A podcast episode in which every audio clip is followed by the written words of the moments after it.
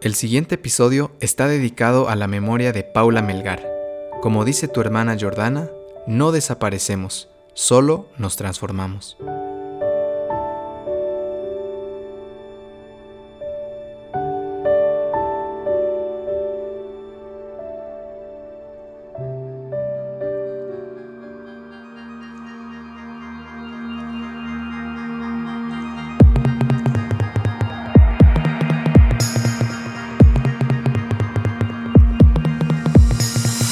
Hola, ¿qué tal amigos y amigas que escuchan Equilibrium Podcast? Mi nombre es Luis Muñoz y mi trabajo es conversar con personas valientes, emprendedores, emprendedoras, ultra creativos y creativas, deportistas de alto nivel y maestros espirituales para que ustedes puedan inspirarse, relajarse y abrir la mente. Si es que es su primera vez acá, Equilibrium es un podcast que les ayudará a encontrar respuestas, sentirse mejor, especialmente en bajones, e incluso sanar situaciones personales pendientes. Muchas, quizás todas, las conversaciones son completamente terapéuticas. Estamos en Apple Podcast, en Spotify y también en Google Podcast. Les recomendamos escuchar este podcast cuando tal vez están ordenando la casa, tal vez están manejando de un lugar a otro Tal vez es largo el camino, o están en el bus, están viajando de una ciudad a otra, o están en el avión, quizás están trotando. Hay varias oportunidades donde en vez de escuchar música, uno puede escuchar un podcast, sentirse muy bien acompañado de todos mis invitados. Entonces espero que nos permitan estar con ustedes en esos espacios. Esta semana en nuestras actividades para ganar, mantener, recuperar el equilibrio, no importa si viven en Cochabamba o si viven en La Paz, Santa Cruz o en cualquier parte del mundo, si quieren participar, lo lindo de todas nuestras actividades, yoga, club de lectura y club de escritura son completamente online hasta nuevo aviso, entonces nos encantaría conocerlos sea donde sea que vivan. En primer lugar, Equilibrium Yoga es un espacio de momento virtual donde practicarán secuencias de asanas o posturas de yoga para manejar la ansiedad, reducir el estrés y además flexibilizar y tonificar el cuerpo. En muchas de las clases utilizamos técnicas de meditación, relajación y visualización para reconectar con uno mismo. Tenemos cuatro paquetes disponibles desde dos clases a la semana para alguien que quiere iniciarse hasta clases ilimitadas toda la semana. Cada paquete incluye, aparte de tus clases de yoga, una clase de meditación y una clase de teoría yógica que complementa sus clases de posturas. Es importante que entiendan que el yoga no solo son las posturas, sino es muchísimo más. El yoga es un sistema, es una tecnología que les puede ayudar a funcionar mejor. El yoga ha cambiado literalmente todo para mí y sé que puede crear eso mismo en ustedes. Tenemos varios horarios, váyanse a nuestra página Mi Equilibrium Yoga en Instagram donde pueden ver o directamente en el catálogo. Que voy a dar al final el número 76, bueno, ahorita puedo darlo, ¿no? 769 28 6. Al final igual lo voy a volver a repetir, no se preocupen. En cuanto al club de lectura, bueno, vamos leyendo hace más de tres años, leemos un libro por mes. De hecho, ahorita grabo esto acabando la sexta reunión del club de este mes. Y es una maravilla, es una maravilla que con un grupo de personas que no conoces muy bien, de repente te abres, compartes perspectivas. Leer es maravilloso, pero leer en grupo es otra cosa, es otro nivel, porque puedes ver tantas caras, tantos ángulos de un mismo libro, que hubiera sido imposible que los encuentres. Entonces espero que se animen a leer con nosotros este mes. Vamos a leer Los Juegos del Hambre de Susan Collins. Ganar significa fama y riqueza, perder significa una muerte segura. En una oscura versión del futuro próximo, 12 chicos y 12 chicas se ven obligados a participar en un reality show llamado Los Juegos del Hambre. Solo hay una regla, matar o morir. Cuando Katniss Everdeen, una joven de 16 años, se presenta voluntaria para ocupar el lugar de su hermana en los Juegos, lo entiende como una condena a muerte. Sin embargo, Katniss ya ha visto la muerte de cerca y la supervivencia forma parte de su naturaleza, que empieza en los 74 Juegos del Hambre. La historia, aunque sea ficción, nos llama a reflexionar sobre cómo funcionan las sociedades fuertes, privilegiadas, con respecto a las débiles. Nos llama también a poner remedio a la desensibilización que experimentamos cuando nos acostumbramos a ver sufrir a ciertos colectivos, al punto que dejamos de verlos como seres humanos iguales a nosotros mismos. Bueno, anímense a leer, lean mucho, lean poco, el club es para todos, bienvenidos todos, van a tener igual un mes para leerlo. Y además que va a ser el último libro de este año. Entonces anímense, apóyennos, apóyense también, conozcan nuevas personas, pasen un momento bonito. En cuanto al club de escritura, las dinámicas de este mes no va a ser una específica, sino vamos a retomar todas las dinámicas y hacer grupos de las que se perdieron. Entre esas están Carta para mi funeral, Muriendo hoy para renacer mañana, Citas ciegas, ¿de dónde viene el amor que das? Redes sociales y emociones. ¿Cómo reaccionamos cuando alguien piensa distinto a nosotros?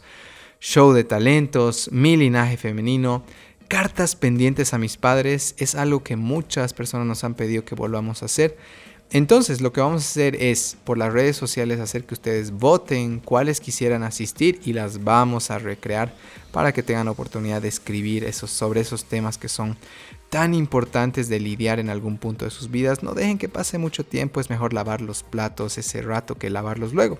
Saben que luego hay que frotar, comprar bombril y eso significa pues mayor inversión, van a tener que gastar tiempo, entonces creo que ahora es el momento. Espero que se animen, conozcan a Alfie, que es una persona maravillosa, ultra sensible, con una energía que los va a dejar pues listitos para escribir.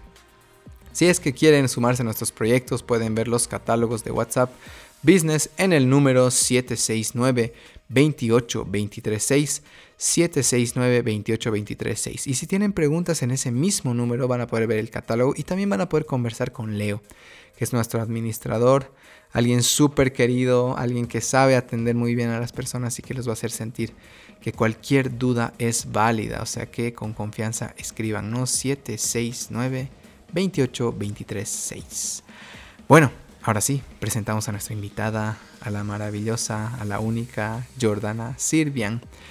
En febrero conocí a Jordana y rápidamente supe que hacer un podcast con ella sería un boom.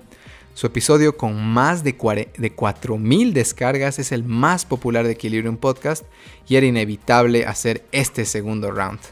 Jordana Sirviana es terapeuta transpersonal y también es bruja blanca. No se asusten, su libro de conjuros es la Biblia. Bueno, tal vez alguien aún así se asusta. No pasa nada, su carisma combinada con su fortaleza y honestidad podrían sanarte en esta conversación. ¿De qué hablamos? Perspectivas de relaciones honestas y sanas terapia en gente joven, qué está pasando con la gente joven principalmente en estas épocas, para qué hacer, para qué tener un altar en casa, cómo atravesar la pérdida de una amiga, cómo atravesar la muerte, cómo lidiar, qué, cuál es el proceso tal vez que nos pueda ayudar a entender este suceso que no se entiende con la mente, va mucho más allá. Entonces a veces cuando tratamos de entenderlo con la mente nos enredamos. Entonces aquí les van a poder, con Jordana van a poder aprender mucho más de este tema que puede ser delicado pero necesario de hablar.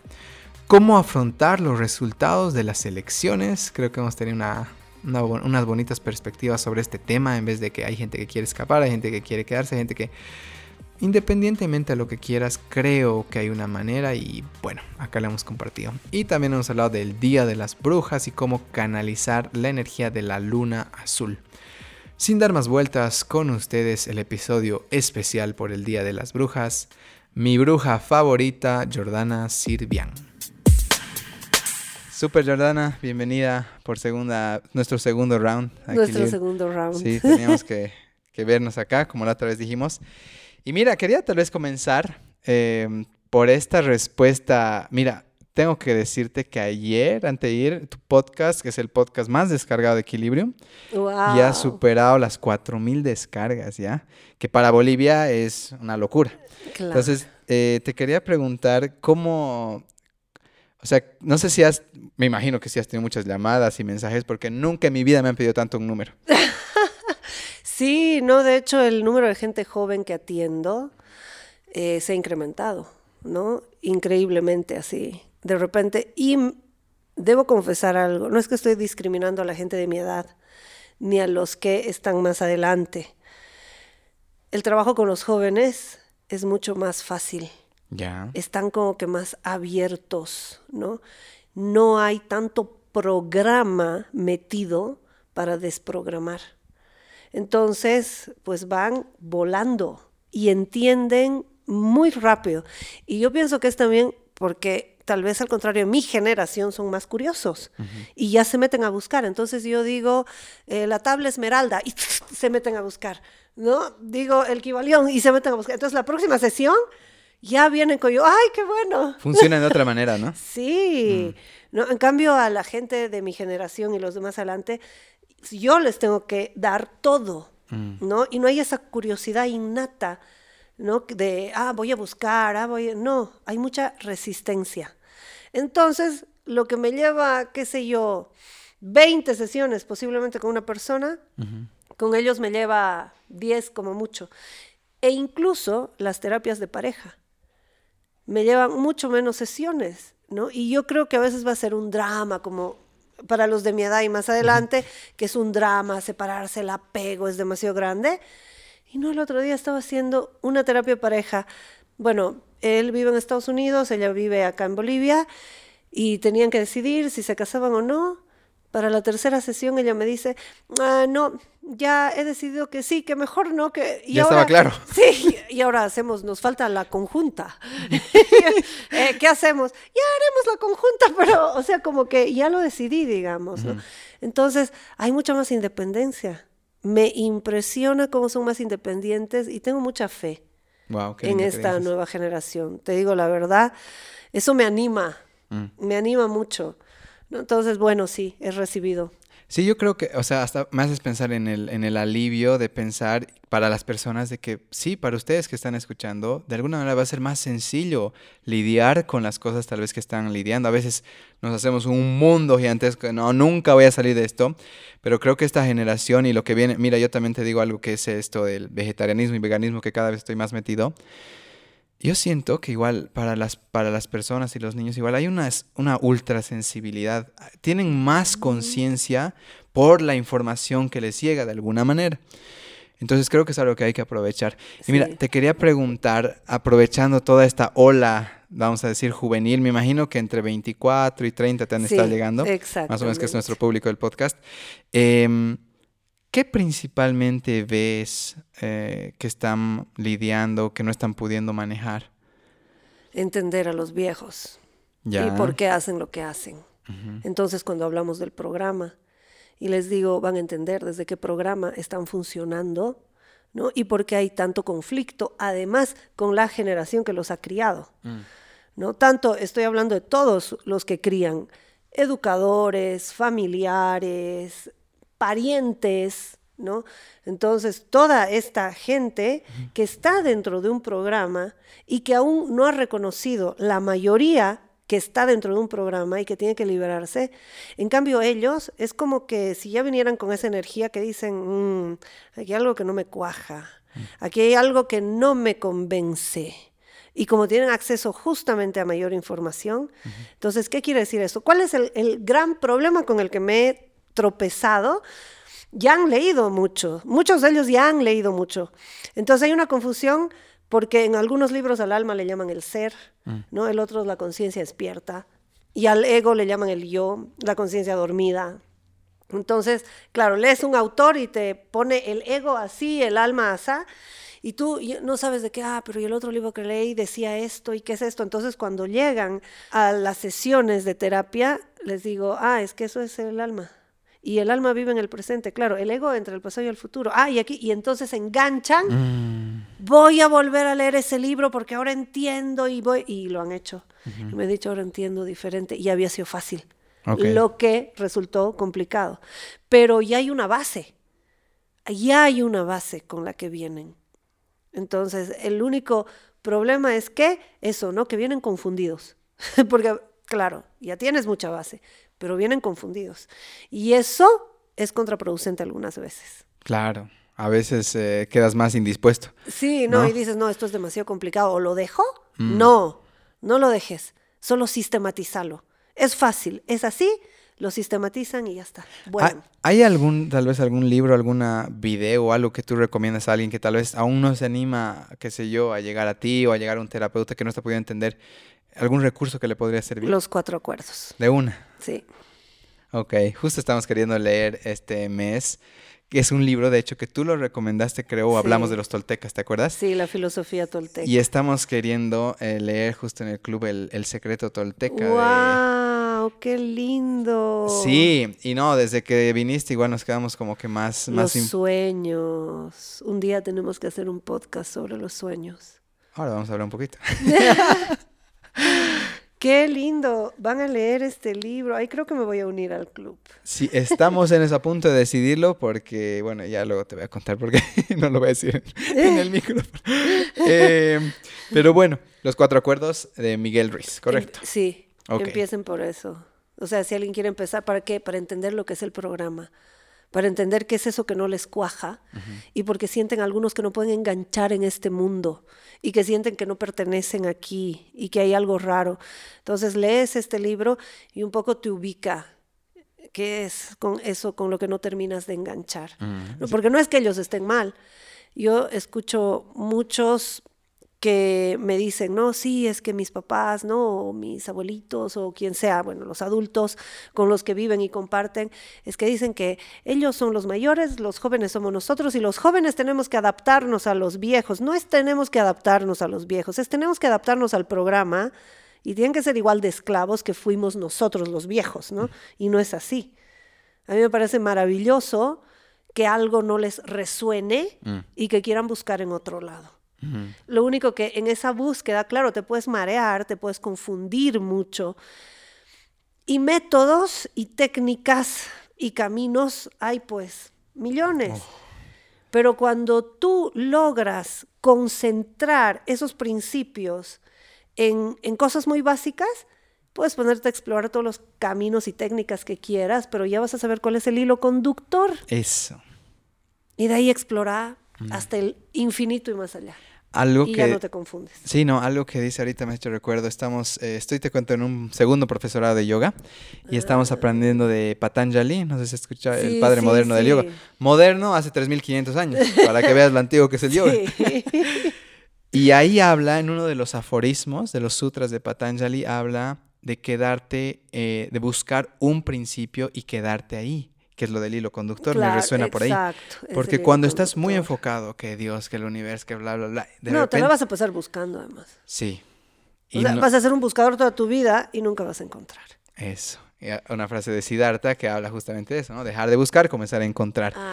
Entonces es enfócate en algo. Y creo que los cuatro acuerdos, al menos me haces recuerdo a mí, la primera vez que lo leí, fue como que me dio un equilibrio entre el cielo y la tierra, Ajá. ¿no? De repente, en palabras muy simples, Sí. por fin me sentía, Sí, ¿no? es muy simple. Súper, gracias. Mira, voy a saltar este tema de parejas, aprovechando que dices que haces terapia de parejas, que ahora seguro que te vas a buscar ya también por eso. Em, Conste que lo que no, no, no hago amarritos ni unir parejas. el otro día La encontraba... mayor parte del tiempo se separan. Ay, sí, no, me has hecho recuerdo. Ahorita les voy a hacer. Justo encontré en el periódico. Ay, ojalá no, haya, no lo haya borrado. Quería mi que hacemos trabajos, no, no hay que dominar la voluntad de nadie. Todos somos libres. Ay, sí, no borrado. El que no quiere estar a la buena. Ok, vamos a ir por ahí. Eh, me gustaría saber qué te estás encontrando principalmente, porque tú sabes que son como olas comunes, ¿no? mm, Algo que me dijeron hace poco mi mamá. Mi mamá es endocrinóloga y me dijo, en la medicina se habla mucho de que te llegan de a tres, ¿no? Con un mismo o con un caso muy similar. Y sabes qué, por primera vez, en, en cuando yo también hago, yo hago coaching, por primera vez me han llegado cuatro hombres, ¿ya? Bueno, primero llegaron tres, ahora recién llegó un cuarto, pero nunca llegan tantos hombres. Tú sabes que las terapias principalmente son las mujeres que se animan más a hablar, Más. es una realidad. claro. Y, y realmente me he dado cuenta que llegan de a tres. Entonces te quería preguntar, ¿cuál es el caso tal vez de las parejas? ¿Qué estás viendo principalmente en las parejas que te han llegado? Eh, la mayoría, evidentemente, son mujeres que quieren hacer el último intento en muchos de los casos, ¿no? Y como están en el último intento, el hombre acepta hacer la terapia, ¿no? Porque si no, no. Si no están tan mal, Normalmente ellos no aceptan, pero ellas sí comienzan a hacer terapia, ¿no? Aunque no sea de pareja y luego medio que los convencen en el camino y terminan accediendo, ¿no? Porque ven que a ellas les ha hecho mucho bien. Mm. Y les dicen, claro, ah, estás cambiando, creo que tu terapeuta bien, a ver, dame su número, ¿no? Entonces, y como que se animan. Sin embargo, y yo te digo, yo tengo, y te vas a llevar una sorpresa. Tengo tres varones ahorita que están en terapia, dos de ellos son psicólogos. Dos. Vaya. Porque sus parejas comenzaron a hacer eh, terapia conmigo y ellos se unieron porque les pareció interesante la forma de manejar, ¿no? Y mucha apertura y súper bien, porque podrían haber dicho, a ver, como dice mi hija que está estudiando psicología en Córdoba, ¿no? ¿Sabes por qué los odian los psicólogos a ustedes, mamames? Porque sus métodos funcionan, solo que ninguno puede entrar en el método científico. Y como no lo comprenden y no lo pueden comprobar a través del método científico, y a ellos les ha costado tanto que la psicología sea aceptada como ciencia, mm. que entonces siempre los ningunean y los tienen ahí como que, pero saben que sus métodos funcionan. No pueden explicar cómo, pero que, pero que, no entiendas cómo no significa que no exista. Ahí está. ¿No? Mm. Entonces, y yo te voy a contar una historia chamánica, ya que van a estar en esto de los toltecas. Ok. Eh, y es una historia verídica además, sobre un científico que estaba investigando sobre la ayahuasca, pero quería investigar sobre la ayahuasca nativa y se fue al Perú. Y un chamán accedió porque le dijeron, busca a este chamán, él conoce ese lugar en la selva donde está la ayahuasca nativa, porque ahora hay plantaciones de, ayahuasca que hacen, ¿no? Eh, pero no en su lugar nativo. Entonces, este chamán aceptó llevarlo hasta el lugar. Y como todo científico se vino, o sea, esto te estoy hablando, es una historia de hace más de 50 años atrás. Y llegó al Perú con sus libros, investigaciones y todo, ¿no? Pero habían cosas que quería, que él tenía que estar en ese lugar donde estaba la ayahuasca nativa. Y que no encontraba en ningún otro lugar, ¿no? Ni en libros, ni en documentos, ni nada. El chamán accede y le dice, claro, yo lo llevo. Y una parte del camino era por el río. Y llegan a un punto del río donde estaban con mucho peso y como tenían que armar un campamento allí, no podían botar la comida que llevaban. Entonces le dice, deshágase de sus libros. Y le dice, no, imposible, jamás. Y le dice, es que no podemos cruzar con tanto peso, por lo menos deshágase de la mitad. Y le dice, no, no, aquí está todo el conocimiento. Entonces el chamán detiene la barca, le da media vuelta y empieza a ir al otro lado. Le dijo, vamos a tomar otra ruta. No, le dijo. El conocimiento que tú necesitas estaba allá, pero no estás listo, porque no todo el conocimiento está en los libros. Y mientras tú no puedas deshacerte de esto, no estás listo para ese conocimiento allá. Y Verídico no lo llevó, no, nada, y dieron media vuelta y volvieron. Wow, hay que soltar. Sí, mm. a veces hay que soltar las viejas cosas, hay que soltar al método científico también, ¿no? Hay que la mente es lo más limitado que tenemos y todo aquello que tenemos que queremos entender desde la mente ya nos está poniendo límites. Tal cual. Algo que recién estoy, estoy haciendo el curso de Sadhguru Ingeniería del Interior. Ah, qué lindo. Hermoso. Y una pregunta que me pareció, eh, así que me encanta, ¿no? Sadhguru siempre está como drogado en él, en él mismo, ¿no? Y le dice al tipo, no sé qué le pregunte, le dice, ¿alguna vez tu cuerpo te ha mentido? Le dice. Y el tipo, no, ¿no? Y tu mente le dice, sí, ¿no? Tu mente te puede limitar, pero tu cuerpo siempre va... No, por eso dice, hazle caso a tu cuerpo, ¿no? El, el, el, gut feeling que le llaman, el, la intuición, no sé. Sí, no, yo vuelvo a mis pacientes el péndulo. Y ellos, al volverse el péndulo, y no estamos eh, digamos, eh, presencial. En presencial, estamos online. Y le digo parte. Y vamos a ver si eso les sirve o no, ya sea una relación, ya sea algo que se están metiendo, ¿no? Porque he tenido gente que está queriendo dejar algunas sustancias como marihuana, ¿no? Y otras cosas. Entonces estamos viendo dónde detonó, ¿no? Dónde comenzó a consumir y, y bueno, y hacemos preguntas al cuerpo y el cuerpo responde, no con la boca, no, él responde. Mm. Entonces, no hay dónde perderse. Y ellos creen que es un acto de magia, ¿no? Y le digo, mm. no, es tu magia, no es que yo estoy haciendo algo. Es tu cuerpo hablándote y ya que no me crees a mí, porque no tienes por qué hacerlo, mm. créete tú. Algo que me gusta utilizar con muchas personas iguales, no me creas a mí, le digo. Hazte caso, escúchate, no me creas. O investiga por tu lado, no me creas. Al rato eso suelta que la persona, solo por Contreras, no suelta. ¿no? Claro. Entonces, eso. Mira, ah, ¿no has escuchado del doctor Gabor Mate? No. Uf, tienes que leer igual. Me No lo he leído su libro, pero he estado tienes viendo. que pasar ese dato. Uf, es un hombre que ahora igual ya está cada vez más metido igual en este tema de, vamos a decir, plantas de poder y demás. Bueno, no iba a ir por ahí, pero bueno, voy a aprovechar. Em, y él habla, ¿no? De cómo muchas veces em, el trauma también está grabado en la piel, ¿no? Y que a veces eh, no estamos pudiendo escuchar lo que el cuerpo está diciendo, que es lo que estamos hablando ahorita. Claro, ¿no? eso- claro. Y tu mente empieza a crear historias, ideas que le ayudan a sobrevivir y le ayudan a crearse máscaras, identidades, ¿no? Y el ego toma el poder porque es más...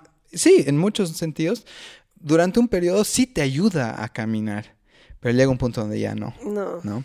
Entonces creo que, bueno, te voy a pasar el trabajo del doctor Gabor Mate, es increíble. Sí, pero y ahorita que hablas de esto, claro, yo hago biodecodificación de la enfermedad. ¿no? Entonces, cuando tengo un paciente y viene a hablarme, ¿no? De lo que tiene y, y todo eso, ¿no? Y desde cuándo y demás, y yo lo estoy oyendo. Después de, de que me termina de contar todo, yo le digo, bueno, yo te voy a decir qué significa tu enfermedad. Porque mi inconsciente no te está escuchando, porque sabe que vas a mentir. Ahora, esa enfermedad que tienes, yo te voy a decir qué significa y tú me vas a decir en qué momento de tu vida has sentido eso. ¿no? El otro día lo hice con alguien que tiene reumatismo, que vive en Canadá. Entonces hablamos como tenía reumatismo y con procesos inflamatorios en rodilla. Le dije, ¿en qué momento te has sentido criticado? ¿Cuándo no te has querido doblegar? Mm. ¿Qué? Me dice. Sí, y ahí agarré la punta del ovillo y empezó, porque a veces la persona no es consciente y como tú dices, su ego que quiere sobrevivir, en el programa que le han dicho además que tiene que sobrevivir, pues se inventa mil cosas, ¿no? Y atribuye su enfermedad a muchas cosas. Y luego cuando descubre dónde está, ah, dice, sí, cierto, ahí comenzó. Mm. Me ha pasado esto eh, de la biodescodificación. Estábamos en, no voy a decir con quién, ya la gente que escucha Equilibrium sabrá, pero justo llega y empieza yo ya. Claro. Resistencia. Y justo estaba igual yo con un cliente, hice una biodescodificación. Ujú. Y le digo, ¿no? Le empiezo a, ¿sabes qué? Hay una técnica y demás, con tu permiso. Sí, sí, claro, me dice, ¿no? No, no sabía qué se esperaba. Y no, no he vuelto a hacer biodescodificación con ninguna persona que, que viene a, entrevist- a- a ser entrevistada porque he notado cómo mientras yo hablaba, lo estaba desnudando. Claro. Y él ha sido como, "Ah, ah, ah, ah, ¿por dónde salgo? Porque claro, él no esperaba hablar de algo tan profundo que era lo que su cuerpo estaba diciendo, ¿no? A través de esa tos. Entonces sí es una herramienta maravillosa. Mira, nos estamos saliendo. Voy a ir de nuevo un cachito a Eh, la pareja. Dale, dale. ¿Qué, qué, qué inter- qué- cómo las personas jóvenes o, o las personas que llegan a ti, cómo están malinterpretando lo que es una relación de pareja? Mira, algo que me llega mucho, y obviamente nunca diría nombres, es, em, así es como Luis, nunca le he dicho esto a nadie, pero mi pareja me ha engañado. Y yo sigo con él, generalmente es con él, ¿no? Mm, Yo sigo con él, es que no sé, siento que, o sea, no sé por qué no puedo dejarlo y demás. O sea, es un tema recurrente. Me imagino que a ti también te llega. mm. Eh, por algún motivo, bueno, no sé, supongo que el machismo, la herencia, el patriarcado, lo que quieras, hay una herencia de que la mujer acepta de que puede ser engañada. Entonces, no sé si te llega también ese tema o algún otro tema, pero ¿cómo les ayudas tal vez a volver a definir lo que es una pareja sana? Ah, lo primero que tienen que entender es desde dónde están amando, ¿no? Desde el alma o desde el ego, otra vez. Entonces, el primer trabajo que hago yo con todos los pacientes que llegan, incluido terapia pareja, pareja, es que reconozcan desde dónde están amando. Porque el ego ama desde la carencia, el alma desde la abundancia. Mm. Cuando tú estás amando desde la abundancia y estás comprendiendo lo que es amar desde la abundancia, y alguien te pone los cuernos, como así lo llaman, para mí es una deslealtad, ¿no? En general, y no es solo una deslealtad hacia eh, la persona, ¿no? Sino es una deslealtad de la persona que está decidiendo quedarse a pesar de que sabe que hay una otra o un otro en medio. Entonces, La lealtad comienza por uno mismo. No esperes que el otro te sea leal. Si primero no, hay, hay, un tema ahí muy profundo con esto de aceptar. Y por supuesto que vienen también patrones familiares, ¿no? Si tú haces, porque trabajo también esto, ¿no? El transgeneracional. Es que son muchas herramientas. es hermoso. ¿no? Y, mm. y, cuando viene la gente, eh, tú usas diferentes cosas con, con la persona que tienes ahí enfrente. Y revisamos un poco el transgeneracional, los patrones del linaje salimos del programa, porque otra vez eso es parte de un programa, salimos de ese programa y comenzamos a ver esa nueva forma, hacemos un reset y esa nueva forma de ver el amor, desde la abundancia y no desde la carencia. ¿Cuál es el problema? Todos entienden el amor desde la carencia. ¿Qué nos ayuda? Claro, Hollywood, las novelas. Ni las novelas, no, o sea, yo salgo con dolor de estómago en un capítulo de telenovela. O sea, digo, ay, no, ¿qué es esto, por Dios? Y hay gente que mira esto todos los días. No, y la primera ley del Kibalión, mentalismo. Todo aquello que tú metas en tu cabeza, te la vas a creer. El inconsciente no distingue entre lo que pasa y lo que no pasa. Basta que te cause una emoción. Toma la forma. Claro. Mm. Entonces, estoy viviendo y luego voy a vivir el amor así. Entonces, cuando la gente comienza a entender y en qué parte del programa se le ha metido, y empieza a liberarse el programa, empieza a entender el amor diferente. Mm. Y es otra cosa. Entonces ahí resuelven y dicen, ah, sí, no, no me merezco. Me merezco otra cosa. Y salen sin dolor, y salen sin...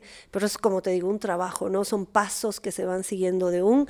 Yo no le llamo autoconocimiento, le llamo autoindagación. Porque eso es lo que estás haciendo en una, sesión de terapia transpersonal. Es el ser físico, el ser mental, el ser emocional, el ser energético, el ser espiritual, los cinco planos del ser ahí y que los estás poniendo en coherencia. Porque a veces tu ser energético te está diciendo una cosa, tu ser físico otra, tu ser mental otra, el ser emocional otra y estás totalmente disperso. Entonces, ¿qué hace la terapia transpersonal? Unidad. Cuando estás en coherencia y entras en coherencia, ya estás. Wow. tal vez volviéndolo un poco, bueno, alguien estará ya queriendo hacer terapia contigo, seguro. Em, ¿Cuáles son los indicadores para que una persona diga, ok, conocí a esta persona? Porque muchas personas igual no se animan porque después de una experiencia muy dura, dicen, es que ya no sé reconocer si me van a engañar o si va a ser una persona que me está hablando, me está mintiendo o me está diciendo la verdad. ¿Cuáles crees que son algunos, vamos a decir, banderas verdes de decir, ok, va por aquí. Te voy a decir una clásica que me llega, ¿ya? De esas personas que han tenido dos, tres relaciones así con malas experiencias. Llegan y me dicen, he venido a la terapia para que, porque no me quiero enamorar nunca más. Quiero ser fría. ¿Y por qué te castigas así? No es que he tenido uno y este me ha puesto los cuernos y este me ha puesto los cuernos y además me ha pegado y el último me ha puesto los cuernos, me ha pegado y además, eh, eh, qué sé yo, no sé, X, ¿ya? Entonces ya no quiero enamorar, porque todos son iguales, porque todas. Sí, sí. ¿No? La típica. Y le digo, otra vez te pregunto, ¿por qué te quieres castigar tú? El otro es el que ha hecho eso, que él se castigue, pues, ¿por qué te vas a castigar tú si tú lo hiciste bien? Pero es que ya no confío. ¿Y por qué no confías? ¿En qué no confías? ¿En quién no confías en realidad? El criterio de quién no confías y por qué. Entonces vamos a, y empezamos a revisar bajo qué parámetros escogió sus, otros, sus otras parejas. ¿Qué es lo que vio y no quiso ver? O lo que no vio porque estaba muy distraída, porque ¿Qué es lo que más duele? Las expectativas que te haces del otro. Tal vez el otro ya sabías tú que ibas a ser infiel porque ibas a comer y miraba a todo lado y, menos a ti, ¿no? Mm. Pero tú le pusiste unas moñas, le pusiste unas expectativas. ¿Y qué es lo que te duele? Que no se cumplan las expectativas que tú pusiste en esa persona porque esa persona ya era lo que era. Las banderas ya estaban. Así es. Entonces, y, ah, y cuando empiezan a hacer la terapia y empiezan a, hacer la rebobinación, mm. ¿no? Y a entender, porque si tú no comprendiste lo que te vino a, enseñar la pareja anterior, pues repris. Y no entendiste y no te tomaste el tiempo, a ver, ¿para qué apareció este maestro en mi vida? Y no te tomas ese tiempo, el siguiente, repris. Y si toda tu vida te la pasas así, la siguiente vida. Repris. No. ya no. O sea, y, cuando les digo eso, no, no, ahora lo resuelvo, lo soluciono en este momento. Ahorita saca con papel, empezamos a notar. Sí, Eh, ¿Sabes? Algo que he estado igual descubriendo eh, en mí mismo y en las personas que llegan a mí es eh, que nunca se busca una pareja. Realmente es donde tú estás tal vez vibrando, llámalo, estás en un momento tan feliz contigo misma, contigo mismo, que pluk, aparece un ser humano, ¿no? Y si hace buena compañía, que se quede. Y cuando deje de hacer buena compañía, pues que se largue también, ¿no? Sí, y quizás ahí hay que ser honestos y valientes. Sí. ¿No? En vez de que ya, ok, ya cumplió el ciclo. El otro día igual hice en una entrevista que me encantó lo que me dijo. Le pregunté, oye, ustedes tenían tantas cosas en común. ¿Qué ha pasado? Le digo, no, Luis, se terminó el ciclo. ¡Pum! Claro. Honesta con ella misma, sabía que ya no iba más. ¿Para qué forzar algo que no va a dar? Claro. Entonces, tal vez ahí sería mi última pregunta, esto de pareja. No, no pensaba No, hay algo más que te quiero decir. Dale, dale, antes.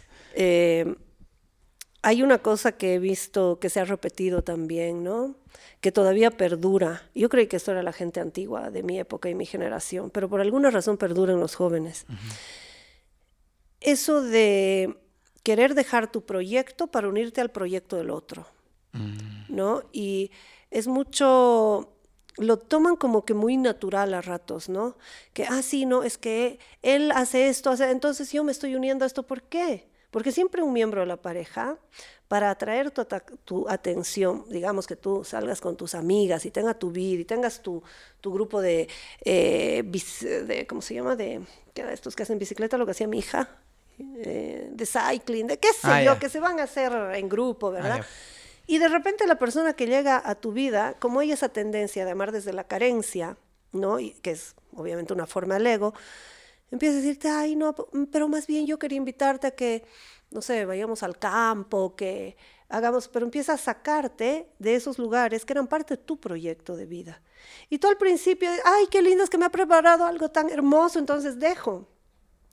Y siempre hay un miembro de la pareja que más fácilmente cede mm. y deja y empieza a unirse al proyecto de vida del otro, del que jala con más fuerza, ¿no? Y esta tendencia permanece de engancharse al proyecto de vida del otro, ¿no? Siempre, como te digo, hay un miembro de la pareja que es el que cede más. Y no debería ser así. Si estamos abismalmente distantes, entonces, pues cada uno que siga por su lado. Mm. Si hay algunos puntos de convergencia, vemos pues, mientras podamos coincidir, pero respetando el proyecto de vida del otro. Y no significa solo su proyecto de vida a largo plazo. Eh, no es te voy a respetar en tu carrera, no, es voy a respetar tus tiempos también, voy a respetar tus actividades, voy a respetar eh, tus hábitos alimenticios, voy a respetar, o sea, tu soledad. Yo tengo los míos, mm. claro, exacto, tus espacios que tienes que estar solo mm. también. Entonces, si se puede dar una relación en ese respeto, maravilloso. Y yo les digo siempre, hay dos preguntas importantes que te tienes que hacer cuando tienes una relación de pareja para saber si sigues o no. A ver. Una es, esta persona que tengo al frente, ¿está sacando lo mejor de mí o lo oh. peor de mí?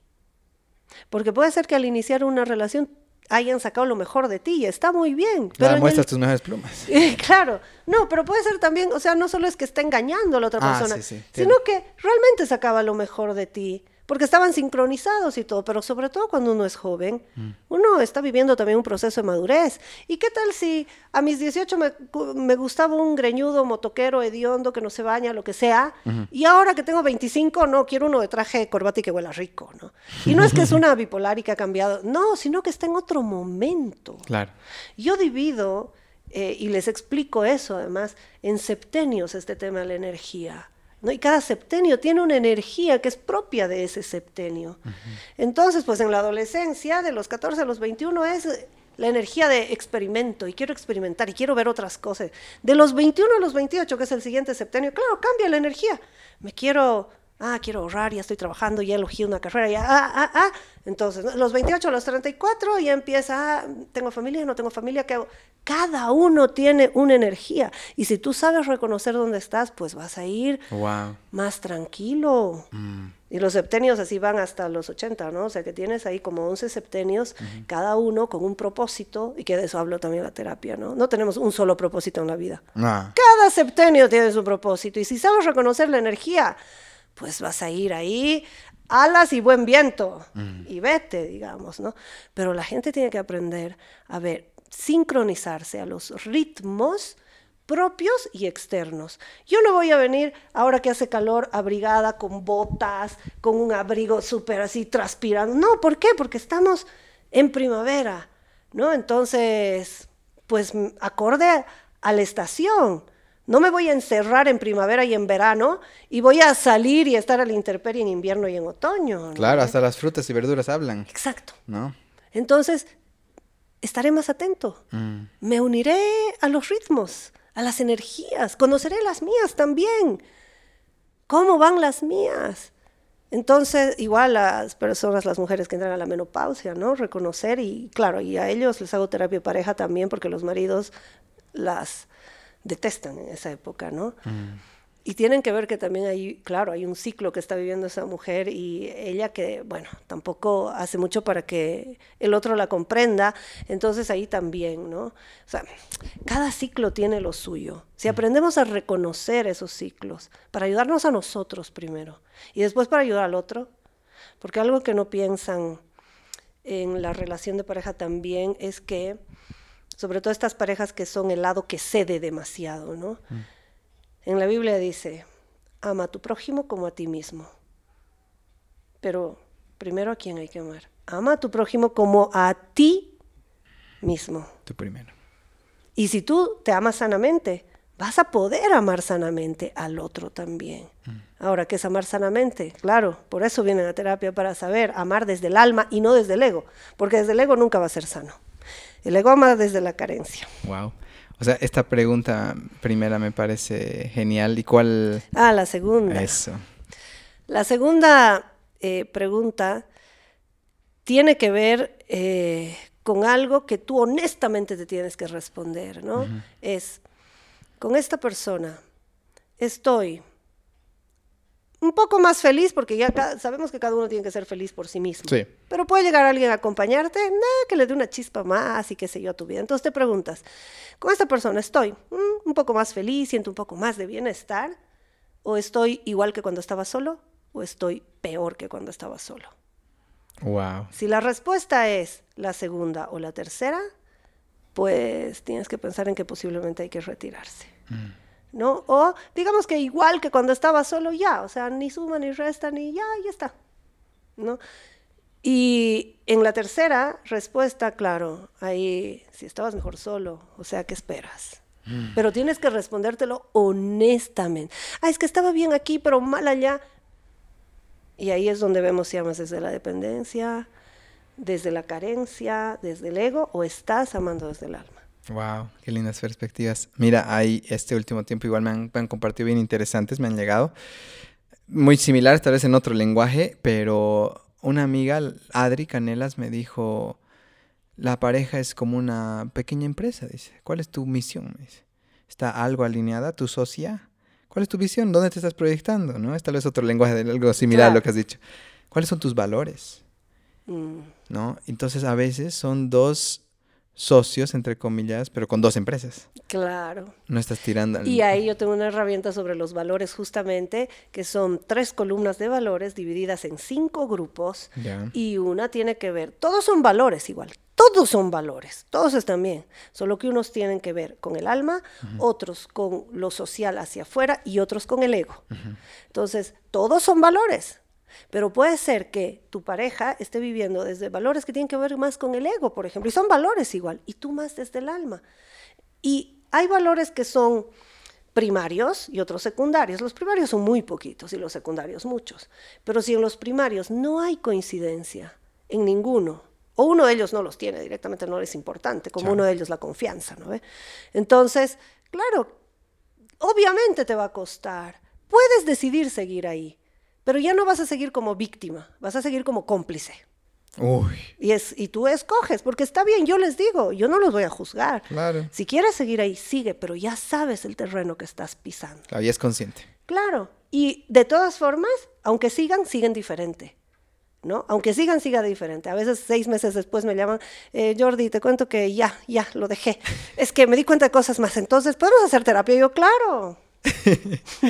mira, gracias por eso. Y un último ingrediente, ¿no? Que, mira, tantas veces he querido hablar de relaciones y por primera vez no tenía intención de hablar de relaciones, pero mira que nos veníamos a hablar aquí un día antes del Día de las Brujas, que ya vamos a entrar a ese tema. Em, con luna llena. Con luna llena. ¿Luna azul? La luna azul. Ok, vamos a entrar a eso.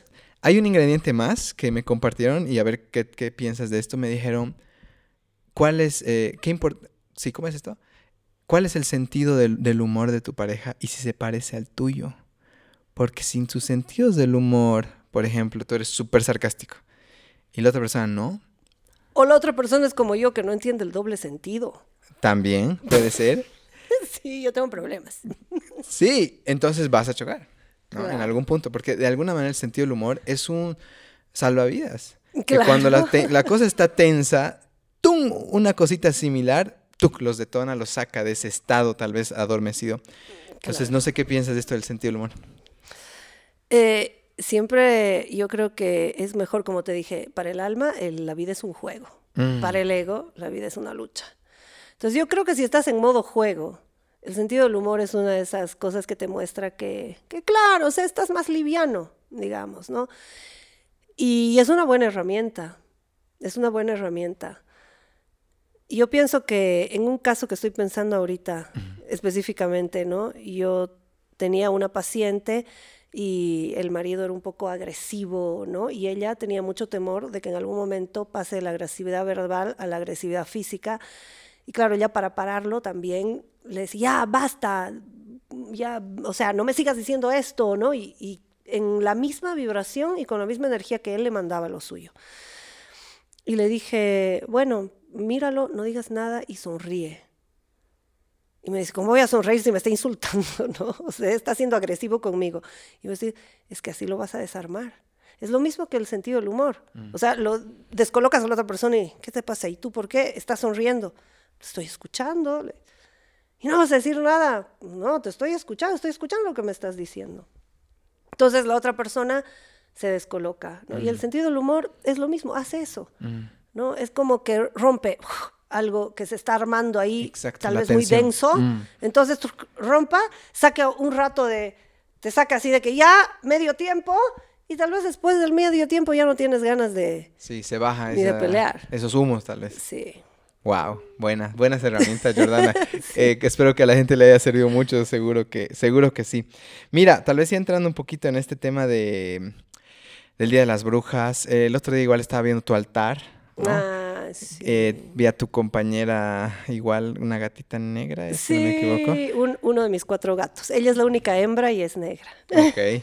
Mira, quería hablar tal vez primero, antes de entrar al Día de las Brujas en sí, algo que desde que yo igual practico yoga, eh, siempre trato de armar un altarcito, un espacio, eh, fuego, agüita. Los cuatro elementos. Sí.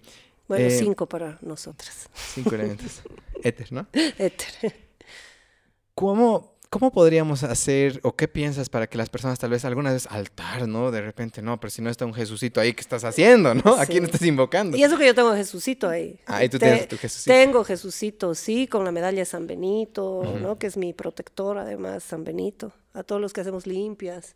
Y además nos protege San Benito, nos quiere. Dios nos quiere. Nos quiere. Tal vez para alguien, tal vez que se ha cerrado un poco a eso y solo tiene su cruz por ahí. Eh, ¿Por qué hacer un altar? Mira, en este, en este momento, ¿para qué es mi altar? Eh, yo he perdido a mi mejor amiga el 27 de abril de este año. Es la primera vez que siento que tengo a alguien que ha pasado al otro plano, a quien quiero honrar, ¿no? Honrar así desde lo más profundo de mi corazón. Entonces, ese altar que has visto eh, es un altar que estoy armando para ella, ¿no? Para agradecerle eh, porque no es que la voy a llamar, la voy a invocar o la voy a traer aquí, a este lado, no, no, ella ya está en la luz, eh, ella ya está en lo suyo, como ella me dijo un día que fui a su árbol en el Parque Fidelance y siempre voy cada 27 y me siento ahí a mirar ese árbol, además donde he inscrito la fecha en la que ella nació, ¿no? 1975-2020. Entonces, y le decía un mes más que ha pasado, un día más sin ti. Y ella me respondió y me dijo, tú tienes un día menos. Porque yo aquí estoy en el no tiempo. Mm. Aquí ya no hay tiempo. Pero tú no tienes un día más porque estás envejeciendo. Tienes un día menos. O sea que aprovecha. Wow. Y yo creo que estos altares y este tipo de cosas, ¿no? Para honrar a la gente que hemos amado tanto, que ha significado tanto en nuestra vida, los hacemos para contactar tal vez con esa energía, ¿no? Que desde otro plano pueden mandarnos mensajes y bueno, yo canalizo el momento que leo el tarot, que pendulo y todo esto, yo canalizo ¿no? energía de las otras personas cuando vienen a pedirme que les dé el tarot, en realidad es una comunicación con ellos mismos, Mm. ¿no? Entonces, por eso es que al el momento que me piden que les dé el tarot, me están dando un permiso de que yo contacte con su doble cuántico, con su yo superior, con su guía interno, y lo único que hago es servir de canal, porque es una respuesta que ellos mismos están dando. Y en este momento es más o menos así, ¿no? Es eh, conecto, pero para ayudar, en nuestro caso, en el Día de las Brujas en específico, ¿ya? Es un día en que tú puedes ayudar a que muchas almas que se han quedado en el espacio intermedio vayan a la luz y de hecho pides por eso, ¿no? Pides para que esas almas que se han quedado en ese espacio intermedio continúen. En la religión católica eh, diríamos que esas almas del purgatorio, ¿no? Que se rezan por si se han quedado en el purgatorio y que vayan pues al, al cielo, ¿no? En, en mi creencia eh, lo vemos de esa otra forma que te estoy diciendo, ¿no? Son almas que han quedado en ese espacio intermedio por diversas razones. Puede ser alguien que se haya suicidado, alguien que haya tenido una muerte súbita de repente, ¿no? Eh, accidentes y cosas así. Y a veces, claro, no saben qué es lo que ha pasado. Y tú es, es un momento en el que puedes ayudar a que vayan a la luz, ¿no? Al lugar de donde vinieron. Wow. Y les dices, anda. Qué hermoso. Mira, si te puedo preguntar, Jordana, que estábamos hablando antes, eh, ¿qué, qué herramientas tal vez te han ayudado más en este duelo? Eh, realmente para cuando nos contaste hace rato que para ti había sido tan, tan difícil, ¿no? El, el atravesar esta... O sea, me cuesta ya decir pérdida, ¿ya? Me cuesta decir porque, Sí, sí. como digo, somos infinitos y demás. Pero bueno, que ella haya Es que el pasado a este plano. Al ego le cuesta soltar y le cuesta comprender algunas cosas, ¿no? Y aunque eh, digamos que somos trabajadores de la luz y que somos muy espirituales, seguimos siendo humanos. Mm. Y el no tener físicamente esa persona hace falta, ¿no? El no ir, no, hasta el día de hoy no puedo escuchar los últimos audios que me ha mandado. O sea, no puedo escuchar. La única vez que he escuchado, porque una amiga me ha mandado un audio que le mandó donde hablaba de mí y me dijo, ay, pensé que ibas a querer tener este, pio, este, este audio, a ver, escúchalo. Y no me dijo que era la Pioli. Y yo, este audio, a ver, ting, po", y escucho su voz y al tiro he empezado a mirar a un lado y al otro y la voz salía de mi celular. Y empecé a mirar de un lado al otro porque yo no tenía el celular sobre la mesa y estaba lavando los platos. Y puse el audio que me mandó mi amiga para escuchar qué audio era y oigo la voz de ella. Y me he vuelto a quebrar y eran cinco meses. Y yo dije cinco meses, o sea, ya supéralo, ¿no? Pero cinco meses y he escuchado su voz después, porque, bueno, ya estamos yendo hacia el séptimo mes que ella ha fallecido y, y tú mismo te sorprendes de que todavía hay cosas que te cuestan, ¿no? Porque sigues siendo un ser humano y hemos venido a experimentarnos así, desde esta limitación, desde seres humanos. Y me ha ayudado mucho a comprender porque, como te contaba, eh, es la primera vez que yo me deprimo, primera vez que entro en depresión. Yo conozco la depresión, ayudo a gente que está en procesos depresivos a salir de sus procesos, toda la teoría manejada a la perfección, ¿no? Hasta que te llega el momento de la práctica. Mm. Y yo no me había deprimido, imagínate, tengo 43 años. O sea, para mí, yo dije, ah, no, yo no me deprimo más. O sea, si no me deprimí hasta Mm. Ya lo ahora. pasé, digamos. Claro, y después de 25 años de haber estado con alguien y haberme separado de esa persona, que es el momento de depresión de mucha gente, ¿no? Por la costumbre, por todo.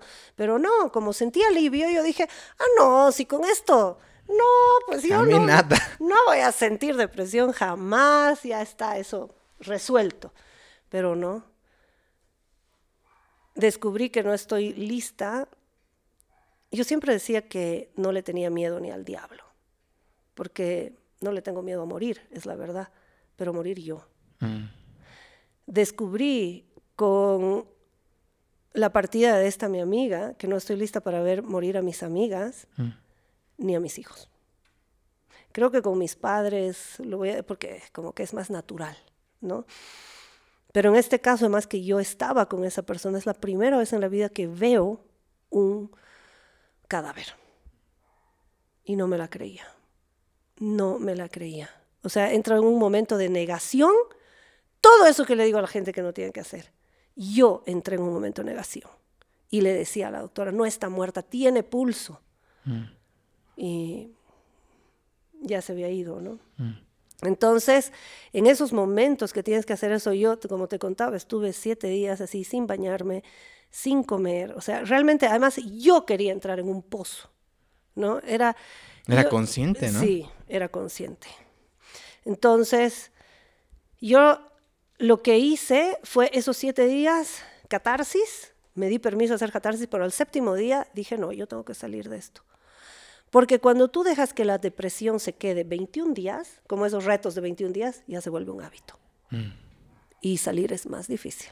Entonces al séptimo día dije, no, yo tengo que hacer algo. Y llamé a alguien eh, y le pedí que vaya a mi casa y le dije, mira, no tengo ganas de nada, no me ducho, no como, no, no quiero hacer nada, no tengo ganas de despertar, tampoco tengo ganas de dormir, ya no sé qué pasa y necesito alguien que venga y me obligue a ponerme de pie. Y esta mi amiga fue, ¿no? Y durante tres días me monitoreó y me dijo, estoy yendo, quiero verte limpia, estoy llevando a comer, estoy así, ¿no? Entonces, y tres días fueron suficientes para que yo retome y como te contaba, un día estaba sentada en mi cocina mirando por la ventana hacia el jardín y empecé a recordar eh, cosas que me decía ella, ¿no? Yo a tu jardín le pondría esto, yo a tu jardín le haría esto, yo a tu jardín, ay, qué suerte que tienes jardín, porque ella vivió siempre en departamento. Y me dijo, y haría una media luna ahí de piedra para que nos sentemos a tomar un café, yo mi café, tú tu té de jazmín, ¿no? Y empecé a pensar que iba a ser lo que ella quería. Y dije, aquí, porque yo no voy a cementerios, no, no, no tengo esa costumbre. Entonces yo sabía que no iba al cementerio, a su tumba, porque para mí ella sigue en todo. Entonces empecé a acabar mi jardín. Me quité los zapatos, remojé, así abrí la manguera que se inunde el jardín para que se ablande la tierra y empecé a acabar con una picota y a sacar todo lo viejo que había ahí, todas las plantas chicas, no porque los árboles no, porque ella amaba mis árboles, pero todas las plantas chicas e hice la plataforma en media luna que ella quería. Me, me falta todavía esa plataforma en el molle que es para meditar, que ni bien tenga unos pesitos, será mi siguiente inversión, pero el resto del jardín está hecho, ¿no? Y de, de hecho ahora lo uso para hacer terapia, ¿no? Mucha gente que, que va así con cosas muy, muy densas. Siempre tengo plantines, alguna florcita así, a veces los hago también, plantar en el jardín, salir, tener contacto con la tierra, con el pasto. Y he comenzado este proyecto, el que te he hablado, que es una clínica detox, donde eh, recibo ¿no? algunas personas, incluso que viven en otras ciudades, y están pasando también por momentos de hacer catarsis profunda y van y se quedan a veces un día entero o dos días, algunos tres, a comer comida saludable, a hacer un detox emocional, energético, mental, espiritual, a comprender el sentido de lo que ha sucedido en sus vidas, sacudirse el polvo y seguir adelante. Wow. ¿no? O sea que ese fue el legado que dejó Pioli. Qué lindo. Pues que, en- que en paz descanse y algún rato nos vamos a encontrar. Sí, sí, sí, no, le, el hecho de prometerme que ella va a ir a buscarme cuando yo me esté yendo. Así. Sí, sí, sí, le he dicho, tú vas a ir aquí, no me vas a dejar así nomás. Te fuiste antes, pero ni creas que te libraste más o menos. Tú me esperas ahí, me muestras el camino, directo. Mira, tal vez un poco recapitulando, creo que el proceso es, eh, en primer lugar, la humildad de decir, ok, yo creía que era, que no le tenía, hasta el diablo me, me temía a mí, Claro. y es aceptar, decir, ok, puedo ser, puedo te- encontrar algo débil miedo. en mí, débil entre comillas.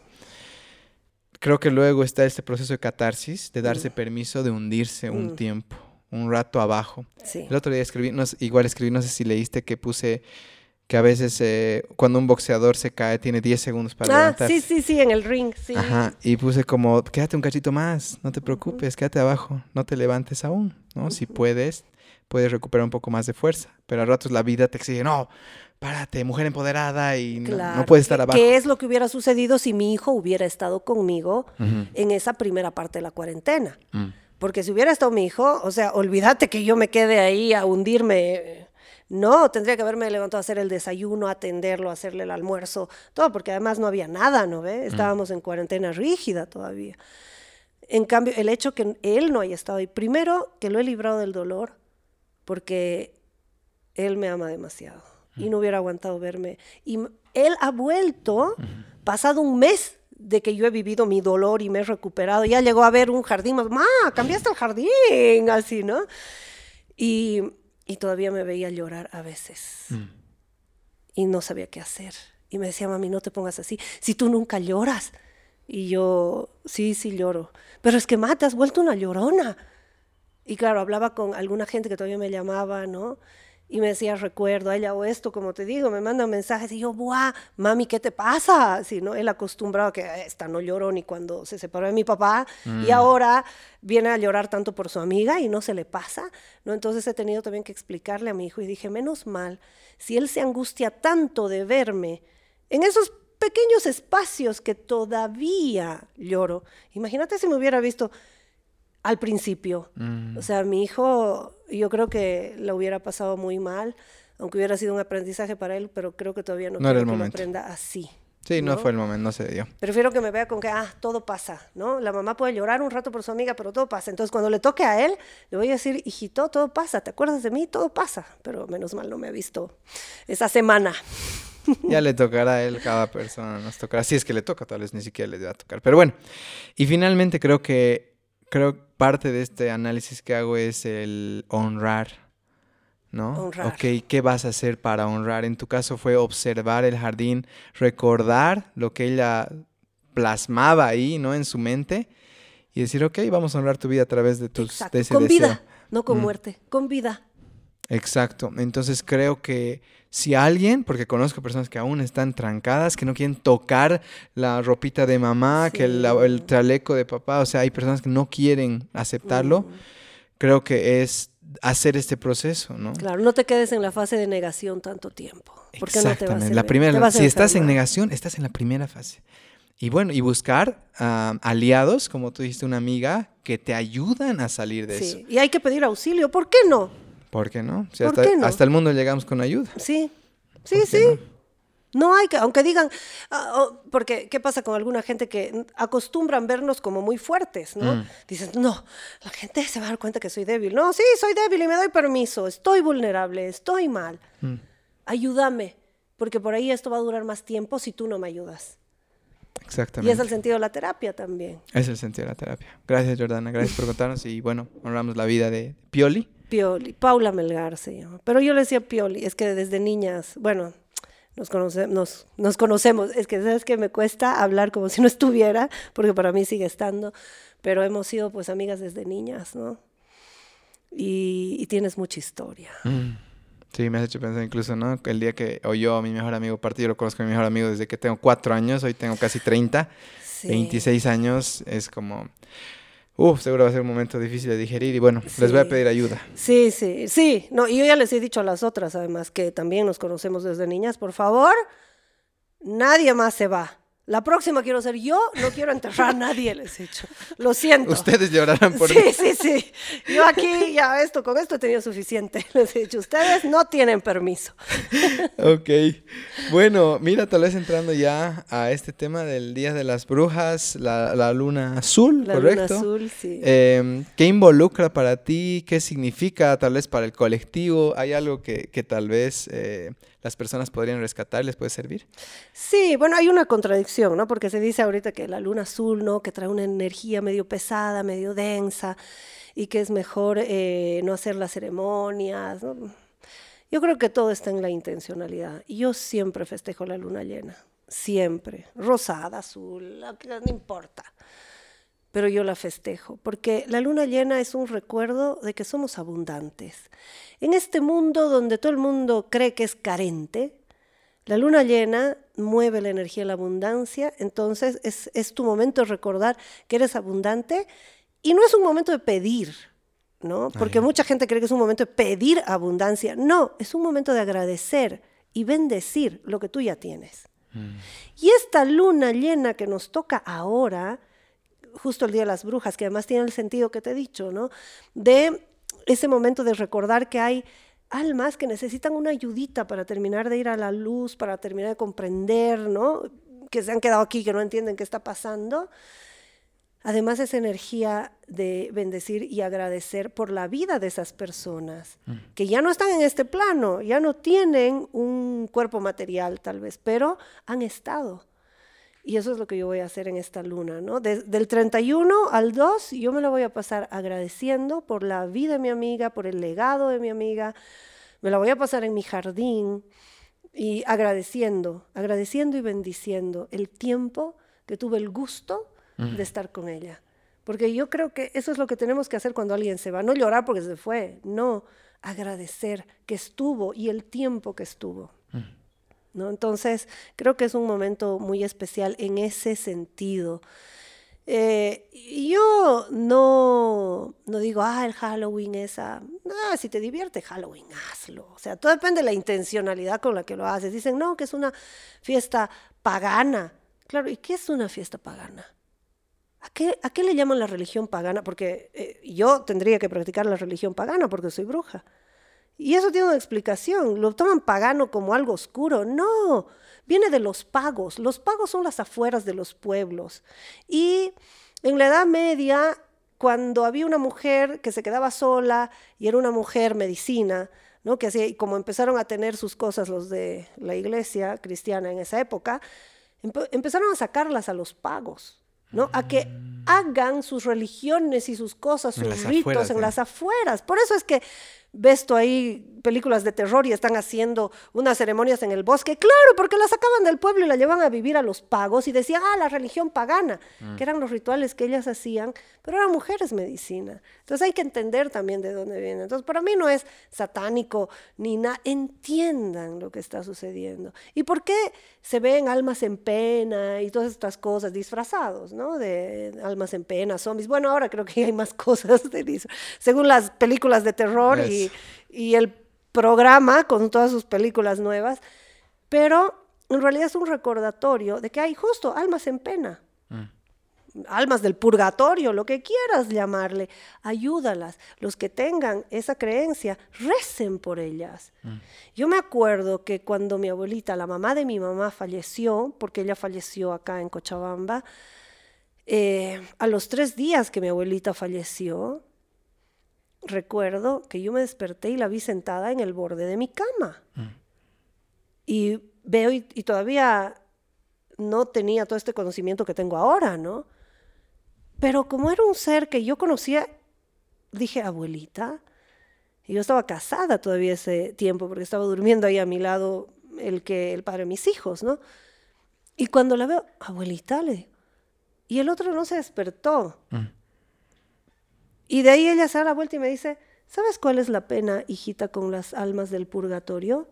Que no hay nadie que rece por ellas. Al día siguiente la llamé a mi mamá. Y le dije, ma, me ha pasado algo con la abuelita. ¡Ay! Yo anoche me soñó con ella. No sé si me soñó o le he visto. Pero estaba sentadita en mi cama. ¿Y qué te ha dicho?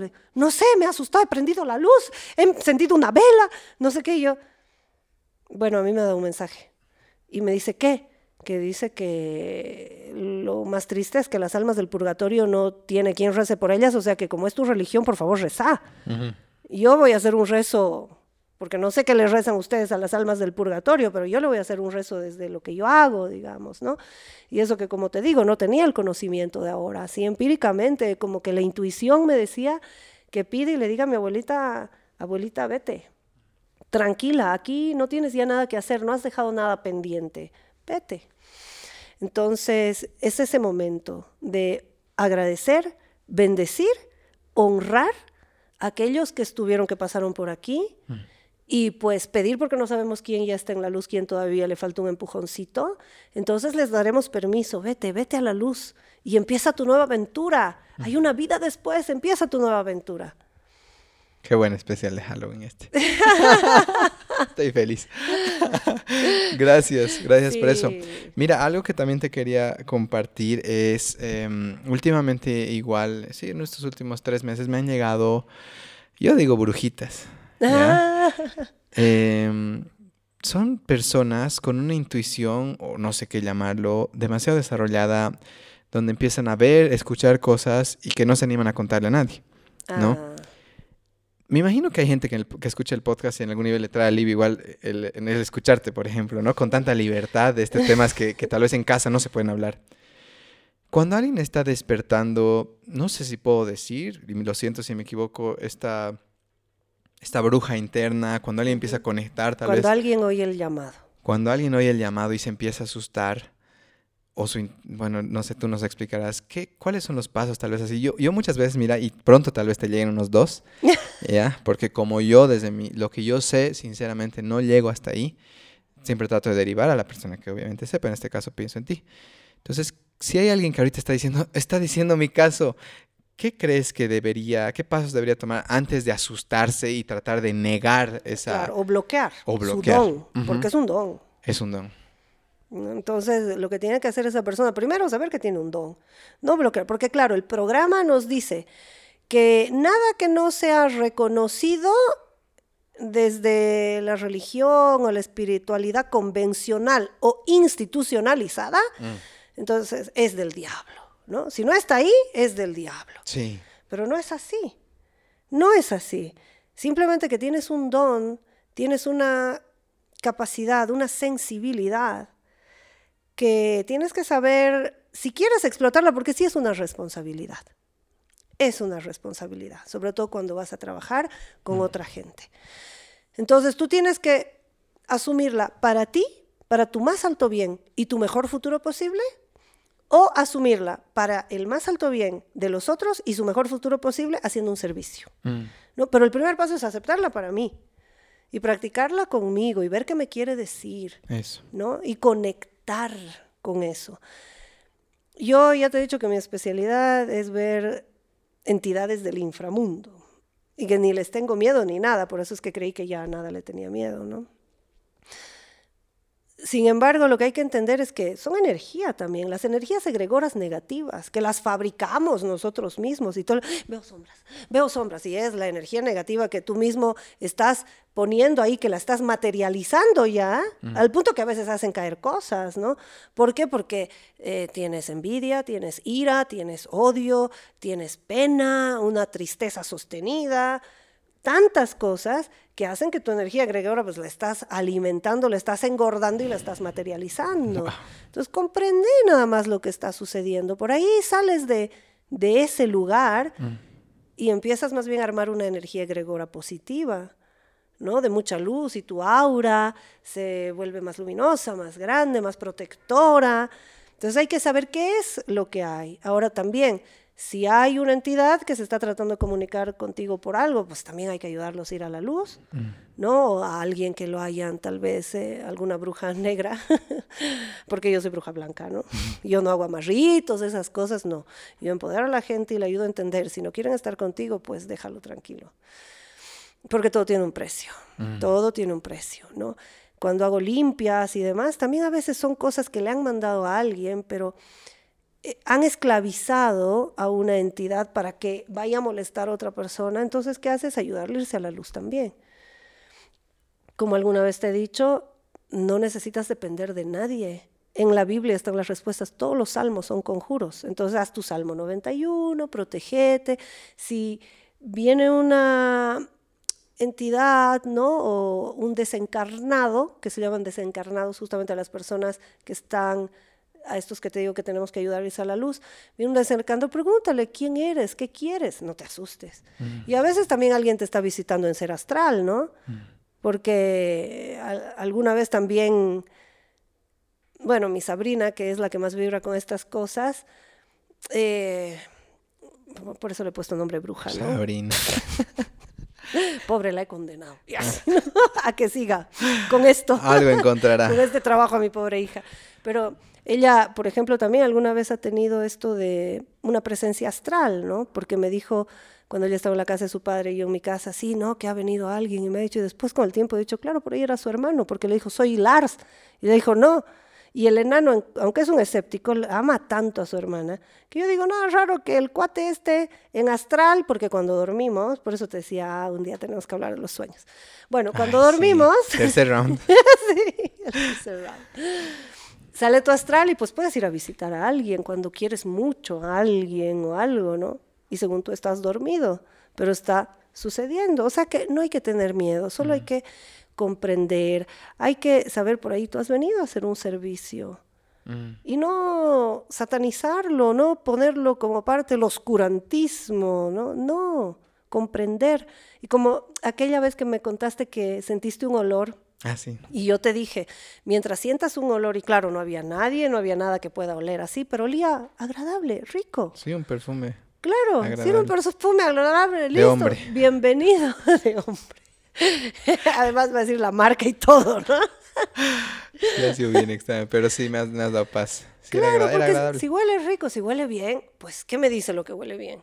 Ahora, si hueles a quemado, si hueles a azufre, si hueles a basura, a podredumbre, entonces ahí, claro, eh, di, bueno, ¿qué puede ser? Porque a veces puede ser una premonición de algo que va a pasar. A mí me pasa eso cuando yo siento un mal olor y no hay nada alrededor de lo que pueda salir ese mal olor, entonces me pongo a pensar, ¿no? Un presagio, algo va a pasar, con quién estoy conectando, ¿no? Porque puede ser que alguien que esté en ese momento muy cercano a mí le vaya a suceder algo. Lo sé porque lo he experimentado ya, ¿no? Yo sabía que le iba a pasar algo a una pareja mía antes que sentí ese olor y como que y terminó preso y todo, ¿no? Mm. Pero yo ya sentí ese olor a podredumbre, a que algo malo iba a suceder y con esa persona.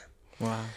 ¿No? Entonces, con esos malos olores sí te puedes preocupar un poco porque puede significar algo no muy bueno, pero te están mandando también una advertencia, ¿no? Mm, prepárate, digamos. Exacto, prepárate y bueno. Viene turbulencia. Mm, no se trata tampoco de evitarla, creo. Sí, no, no, no. No, no vamos a poder. No, es prepararse mm. nada más, ¿no? Y en mi caso fue prepararme para hacer contención a alguien que en ese momento era mi pareja. Wow, gracias. Gracias por compartir esto. Mira, antes de salir del tema de las brujitas, que, me encanta y seguro en el tercer round vamos a seguir profundizando. Eh, tengo una... Es algo bien personal ya, que, he notado y yo digo a algunas amigas, es, brujita esta, digo ya. Pero ya es a un aspecto más físico. Son estas mujeres que tienen unos pelos blancos ya, o tienden a tener, son más, son jovencitas, digamos, pero con, con los pelos blanquitos por ahí. Y digo, ah, esta tiene alma de brujita, ¿no? Y, de hecho siempre como que en las caricaturas y demás siempre ha sido el pelo blanco, pero Confírmame si esto es solo, nada, no tiene nada que ver, si hay algo de biodescodificación ahí o, o sí puede haber una tendencia. Lo que pasa es que las canas se asocian con la sabiduría, porque se asocian con la ah, vejez y por eso veces. A mí, yo vas a ver, la primera vez que me viste en febrero yo no tenía canas y ves estas canas. No las veo bien. Bueno, ahí me han salido. Ah, ya sí. Estas me han salido cuando mi amiga ha fallecido. Son símbolo de dolor también, ¿no? Porque el cuerpo cuando ha perdido esa energía vital, entonces empieza a sacar energía de donde menos se necesita, pelo, uñas, ¿no? O sea, todo, donde menos necesitas para darle energía al cuerpo y es un momento de dolor, es lo que pasa, ¿no? Pierdes esa energía vital. Entonces, las canas simbolizan diferentes cosas, pero en tu caso creo que estás haciendo una connotación desde el inconsciente por el tema de la sabiduría, ¿no? Porque pueden haber personas que, que, tengan canas y que nada, ¿no? que no conecten con nada, así con, ni con ellas mismas. Puede haber. No, no me han llegado, las que me han llegado siempre han sido de hecho, muy buenas amigas, las personas, eh, en especial mujeres, no, y hombre, el último que llegó, igual muy intuitivo, igual hombre con canas, y me llegan estos, como yo digo, sabios. Mucha experiencia de vida, claro, mucha experiencia, cosas que han debido pasar también que, claro, ni te das cuenta, ¿no? Si tú no prestas atención a tu propio físico mm. y en qué momento te salen las canas, digamos, mm. no los asocias al dolor. Claro. Pero pueden ser momentos de mucho dolor y que empiecen a salir, ¿no? O de repente, claro, hay gente que eh, se separa de sus parejas, por ejemplo, con las que han estado muchísimos años, uh, envejecido, que no tienes idea, ¿no? Y otros, uh, o sea, cuando ha sido una muy mala relación, rejuvenecemos. Pasa. Entonces hay mucha connotación ahí. Ok, gracias, Jordana. Mira, yo sé que este es un tema tal vez incómodo de hablar para muchos, pero me encantaría saber tu perspectiva con este tema ya más eh, de nuestro contexto social, político. Eh, que está... Bueno, a mí me dolió un poco, estoy herido con Ramses, que mi mamá me mandó este video de este hombre que hace el tarot y, dijo que ya la anterior vez ya le atinó lo que pasó yo dije, no, va a ganar Carlos Messi y demás, por lo que el Ramses decía y yo creo en Ramses y hasta con mi amiga, ¿no? Tranquila, Ramses, ¿no has visto? Le, decía, ¿no? Y al final, bueno, ganó el más. No puedo decir si ganó con las justas o no, porque no sé, ¿no? No estoy ahí. Pero sí ganó. entonces, ¿cómo ves? Ahora yo siento que la, gente está con mucho temor. Está con ira, está como que no sabe qué hacer con su energía, incertidumbre. ¿Qué tal vez recomiendas? ¿Cuál es tu perspectiva de cómo hay gente que quiere escapar, ¿no? Que quiere irse del país. Respeto, por si acaso, todas las, decisiones que la gente pueda tomar. Pero, ¿cómo crees que deberíamos tomar esta, esta posibilidad, esta era? De hecho, esto de los dos tercios y demás. O sea, evidentemente hay cosas que no, mm. no son del todo así como muy vamos a decir, son un poco desleales, ¿no? De, una de entrada queremos cambiar esto. Entonces, ¿cómo crees que deberíamos manejar nuestra energía este tiempo? ¿Qué opinas? Eh, otra vez desde el alma, ¿no? Yo, yo te digo, yo le pasó mal. Porque, bueno, a mí el oráculo me mostró otra cosa, no lo de Ramses. Ah, sí, evidentemente había, y lo puse en el Facebook, alguna gente que me preguntó, el oráculo mostraba que sí, evidentemente Carlos Mesas tenía chances de ganar si hasta el viernes, porque la votación fue domingo, sucedía algo, ¿no? Desde el otro lado, que era oposición también, bueno, en este caso el famoso Camacho, eh, que muestre unión, porque solo la unión iba a vencer ese 20% que estaba indeciso, yo creo que se decidió por el más porque finalmente vio que la oposición pues nunca se unió. Y como nunca sucedió esto que el oráculo dijo, yo en un momento creí que era esto que Valverde mostró, ¿no? que en medio de las filas eh, camachistas había masistas y bla, bla, bla. Yo dije, ah, capaz que esto haga que se unan o algo cambie o la gente decida eh, la unidad, ya que ellos no pueden decirlo, decidirlo nosotros, ¿no? Para que haya un cambio energético, porque era necesario un refresh, mm. ¿no? Y no más de lo mismo. Sin embargo, creo que, eh, bueno, pues hay que pensar, ¿no? ¿Para qué se hizo presente esto? Porque el oráculo decía que si Mesa tenía ya los chances de ir a segunda vuelta, iba a haber una, un, desmadre. Mm que iba a tener que invertir, perdón, intervenir la milicia, ¿no? Y que iban a ser tiempos duros y demás. Y yo creo que la gente también un poco intuía eso, ¿no? Y el momento de votar dijo, no, no más desmadres, ya hubo pandemia, y votaron desde el bolsillo. Mm. Y dijeron, ah, ya, que sigan estos, total, no van a tener la mayoría, ¿no? Y así piensa uno y luego otro y luego otro y luego otro. Y bueno, pues, ¿no? Y lo que habrá habido también ahí detrás, que ayuditas extras, ¿no? De pueblos, yo tengo justo un señor fue a, arreglarme un tanque alto que tengo en casa y él es de vacas. Y me dijo, señora, han votado en mi pueblo, que seis mil. Ya no hay seis mil en mi pueblo, todos se han ido, los jóvenes salen a las ciudades, pero han votado seis mil de vacas.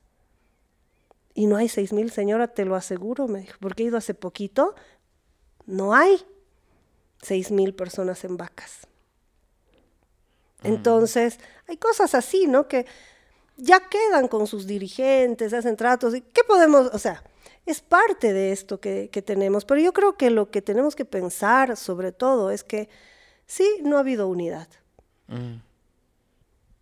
Se pidió una cosa con los paros de que se cambie esa energía que había por una nueva energía aparentemente más positiva, ¿no? Más productiva también para el país, donde se logre cierto equilibrio, pero parece que no es lo que queríamos realmente, ¿no?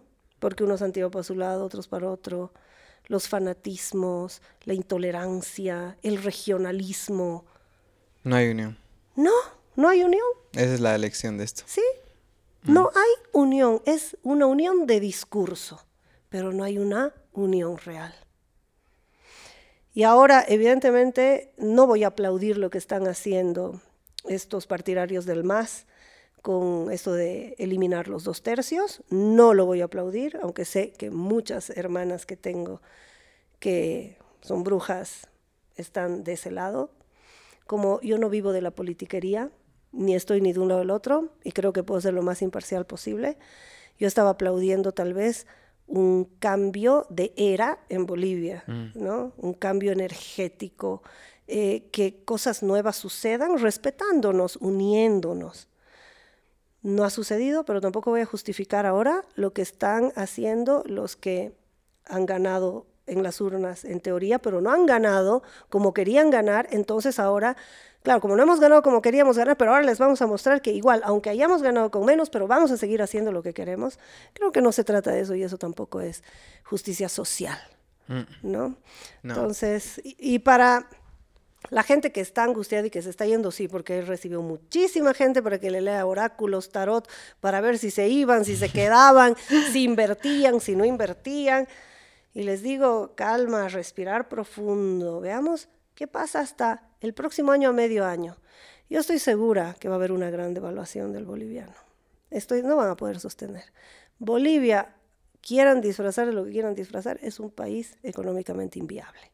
Con todo lo que hemos tenido, van a ser tiempos duros. Los tiempos duros también te hacen crecer y evolucionar. Y la gente que quiera irse, váyase, porque si, si sienten eso, tal vez es lo que necesitaban para tomar la decisión de irse. ¿no? Los que se quieran quedar, que se queden, pues a lucharla, esto es lo que tenemos, esto es lo que hay, ¿no? Y no estoy diciendo que yo soy de las que se va a quedar. sí voy a seguir con mi clínica de tox que estoy haciendo ahorita en mi casa, haciendo el servicio que hago. Como ahora con la cuarentena eh, se ha habilitado mucho esto del online, ¿no? Y tengo gente en Estados Unidos, en Argentina, en España, y, con todos hacemos terapia y súper bien. Entonces, no tengo miedo de moverme a ningún lado. ¿no? He dicho, mi hijo se gradúa en dos años, sale bachiller, se va a ir a Córdoba, igual que sus hermanas. ¿Quién sabe cómo están las cosas si yo decida irme también? No, no lo sé, no sé qué va a pasar, pero mientras voy a vivir el presente. Yo sigo, con, no voy a dejar de invertir en mi clínica detox, eh, de recibir gente, de hacer lo mejor y voy a dar lo mejor mientras yo esté aquí en este lugar, porque quiere decir que desde aquí me tocó en este momento. Eso. Qué lindo. ¿no? Desde el presente. No, no angustiarse ni por el pasado ni por el futuro. Ver y estar observando. Vivir atentos, pues no se distraigan tanto. Atentos. Me encanta que, que el trabajarte, el haberte perdido, volverte a encontrar, te da esta confianza de, Moveme donde sea. Sí, es que para Ahí voy a sobrevivir. creo, que yo, después de lo que ha sucedido con mi amiga, creo que estoy lista para todo. O sea, ya vino esto y dije, ya pues. Sí, ¿no? Y creo que es eso lo que todo humano tiene, como decía Carl Jung, tiene el privilegio de hacer. De explorarse y encontrar esa, esa autenticidad, esa, esa parte, esa esencia eh, que es innegable, pero que a veces la, la, nublamos por ahí. Pero al rato yo creo, de verdad, que Ahorita esto de los límites, son cosas, inventos, ¿no? Como, no sé si has leído Sapiens de Yuval Noah Harari. Sí, Son inventos, estas líneas son inventos porque no existen. No. ¿No? Ya no hay. Entonces, ¿qué significa? Somos ciudadanos o, vamos a decir, ciudadanos del mundo, todos. Entonces, cuando tú, y, quiero que la gente entienda esto, cuando se trabajan como tú te has hecho, Jordana, te has construido, muévete a donde sea. Sí tú vas a encontrar herramientas. Sí. Y es algo que yo también siempre le digo a mi mamá, a mis papás, a mis amigos. A mí me mueve donde sea, no pasa nada, le digo. No, y la vida es un juego. Entonces, cuando te tienes que cambiar de país, para ti es una aventura. Uh, a ver, vida, sorpréndeme. Claro, si me llevan, qué sé yo, a donde sea, voy a ser el boliviano que ayuda a la gente a sentirse más tranquila, o el boliviano que hace entrevistas súper buenas, profundas, divertidas. Exactamente. como he reconocido quién soy y también quién no soy, sé que voy a encontrar una manera de adaptarme. Entonces, creo que en resumen, para las personas es ¿Realmente te estás trabajando o sigues viviendo esa superficialidad de ganar tu platita, emborracharte un cacho? No. Y, ape- y apegarte a las cosas que vas haciendo, ¿no? O sea, Sí. yo ahora que estoy con todo este afán de mi casita y todo, ¿no? Y alguien me ha dicho, ay, pero tan linda tu casita, ¿tú crees que de aquí a dos años cuando tu hijo salga a bachiller te animarías a irte y dejar tu casa? Sí, claro. Y la voy a dejar bendecida porque esta casita tan linda, espero que venga alguien que la cuide con tanto amor como yo la he cuidado. Claro. Mm. Mientras ha sido mía. Y listo. Y algo importante, y eso no significa que no vayas a sentir tristeza, vas a poder sentir tristeza. Claro, me voy a despedir de cada pared, puedes estar seguro.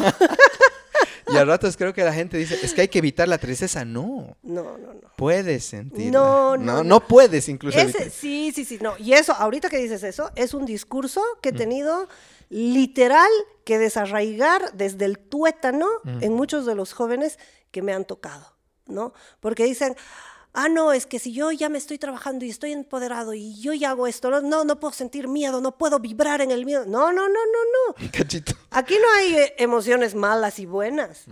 El miedo tiene su sentido. Nadie dice que te quedes ahí con el miedo. No, no, no. No te vas a quedar en el miedo. Pero el miedo hace presencia porque te está diciendo, oye, alerta, de aquí hay que salir. Por eso hace presencia el miedo. Si no, no haría pres- presencia el, el miedo. Si hay una serpiente ahí que me puede picar, claro, voy a tener miedo. ¿Por qué? Porque me está diciendo mi instinto, oye, aquí ya no. Si estoy en una relación donde temo todos los días que alguien me vaya a pegar, ¿qué me está diciendo el miedo? ¿Qué me está diciendo el miedo? Sal de ahí. Es una herramienta. Es que tengo miedo hasta de pedirle plata, es que tengo miedo. No, no tiene miedo a que le peguen, ni, no, pero tiene miedo de pedirle plata, tiene miedo de hablarle. Mm. O sea, tiene miedo. No, si ya tienes miedo, o sea, ¿qué te está diciendo el miedo? Sal de ahí. Estás en el precipicio. Te Maravilloso vas a caer. miedo. Sí, maravilloso miedo. Maravilloso miedo. Entonces hay que ver, claro, ahora, otra cosa es esas relaciones donde se obligan a quedarse al lado de esa persona a la que le tienen miedo. ¿No? No te quedes donde no eres feliz. Si el miedo apareció es porque te está diciendo, no te quedes ahí. Si tienes que abandonar tu proyecto de vida para unirte al de otro, pensá si te quieres quedar ahí también. Si tienes que abandonar todo lo que haces, aunque buenamente te esté trayendo a lo suyo, ¿no? Aunque te diga, no, es que esto mío es mejor. No, si no es capaz de respetar lo tuyo tampoco, o sea, no te quedes ahí. Porque si esto que hacías te hace feliz, no vayas a hacer lo que ya no te hace feliz. O sea, también tenemos que ser nosotros un poquito más reflexivos, ¿no? Que es lo que falta mucho, no solo en tema de pareja, en, En en todo. todo. en la vida. De nuevo, cuando tu cuerpo te ha mentido. Si te está hablando, ¿por qué no lo estás escuchando? Sí. Cada vez te estás acercando más al precipicio, mejor caete atrás. Exacto. Va a doler, pero menos que en el precipicio. Sí. Van a salir del precipicio por si acaso, también. También. Aquí está sí, Jordana, sí, no uno, aprende a escalar. Uno aprende a escalar. Lo hemos hecho. Sí, uno aprende a escalar. sí. No, y sabes que, Jordana, yo igual ahorita me has hecho resonar varios temas que igual yo quiero seguir trabajando conmigo mismo y ya pronto te voy a buscar. O sea, yo no sé si leíste igual uno de mis posts, igual yo sabes que soy súper abierto y compartiste este tema de la agorafobia.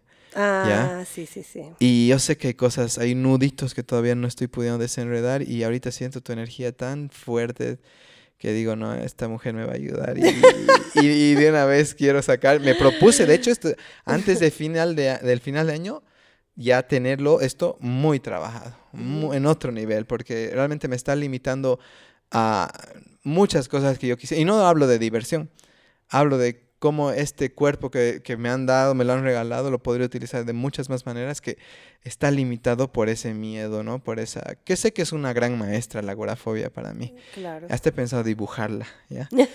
Bien. Sí, el otro día tenía una clienta eh, que tenía, ella dice, son mis enredos, mis enredos. Y yo, dibujarlos, le digo. Ponle un nombre. Y vuelve a la siguiente sesión con catastrofito, ¿ya? Y era, era una cosa así como con colorcitos y demás, y con sus dos ojitos así elevados. Y, y me dice, ¿no? Catastrofito no tiene como párpados porque mira a todo lado, mira a muchos lugares al mismo tiempo. Y yo realmente hasta, hasta se ha reído, digamos, de, su- de sus propios enredos. Y creo que es eso. No te tomes la vida tan en serio. Sí, ¿no? no, no, La te- vida es un juego. La vida es un juego. Súper. Gracias, Jordana. Mira, eh, yo creo que el tercer round ya nos vamos a los sueños, porque ya si no vamos a estar aquí Sí. hasta las 7 de la noche. Eh, sí, sí, pero no. realmente aprecio tu tiempo, aprecio tu vida, reconozco tu, tu trabajo, quién eres. Yo, yo te agradezco a ti también por darme esta oportunidad siempre, Luis, de llegar a otro público, a otra gente, ¿no? Porque yo soy, yo vivo un poco encuevada. Me dicen siempre, ¿por qué no te haces más publicidad? ¿Por qué no te haces...? No sé, no sé, porque creo que el que tiene que llegar a mí llega de una u otra forma, ¿no? A través de tus podcasts, las invitaciones que me hace otra gente. Jordi, hablaremos de tal tema. Ya, listo, hablaremos. O sea, yo estoy abierta a hablar, pero de ahí deberías hacerte tu página. Mis hijas, ma, ¿por qué no estás en Instagram? Si ahora lo de los jóvenes es Instagram, no, no Facebook. Ay, no tengo tiempo para entrar al Instagram, estoy atendiendo pacientes. Ubico, ¿no? Y esta saturación de que el algoritmo y hace este tipo de contenido, que el TikTok, no, yo también, no, no, no, ya no me metan al TikTok. No, no, no. La anterior invitada sí ya me convenció un poco, pero de nuevo estoy dando pasos atrás. Porque realmente va a llegar quien tenga que llegar, hasta donde tenga que llegar. Yo estoy tranquilo con la gente que llega. Sí, exacto. La cosa es no desesperarse por más, más, más. No, estoy tranquilo, no, me falta mucho, tampoco es que tengo que tener tanto. Claro. Lo básico y estoy tranquilito. Y siempre va a llegar quien tenga que llegar. Además, hay tres, mi, el otro día me decía una amiga, ¿no? Porque yo doy tres horas de terapia a la semana a gente que realmente no puede mm. pagar su, su terapia, ¿no? Pero es gente que de verdad no puede pagar y me dice, pero esas tres horas podrías tal vez utilizarlas en hacer, pues tus, poner cada día un pensamiento, una cosa. No, no, no. Sabes que esas tres horas de terapia para mí son sagradas. Mm. ¿no? Y desde mi comprensión, desde la cábala, o sea, yo ahí estoy agradeciendo lo que tengo mm. al otro lado, la abundancia que me comparte la otra gente, ¿no? Entonces, estos que ahorita están en una situación donde yo soy la que puede dar, Mm. Entonces, esto no lo cambio por nada. Es mi momento de agradecer. Wow, qué hermoso. Gracias por eso. No, de verdad, felicidades por todo lo que estás disfrutándote. Sí, ¿no? exacto. No voy a decir logrando. Experimentándome. Mm. Este año, Luis me ha experimentado en formas que jamás pensé que me iba a experimentar. Mm. Yo, para mí ha sido una sorpresa. Por eso te digo, estoy así en esa, en esa fase de vida, sorpréndeme. Ya, ok, ¿qué hay? Sí, gracias por eso.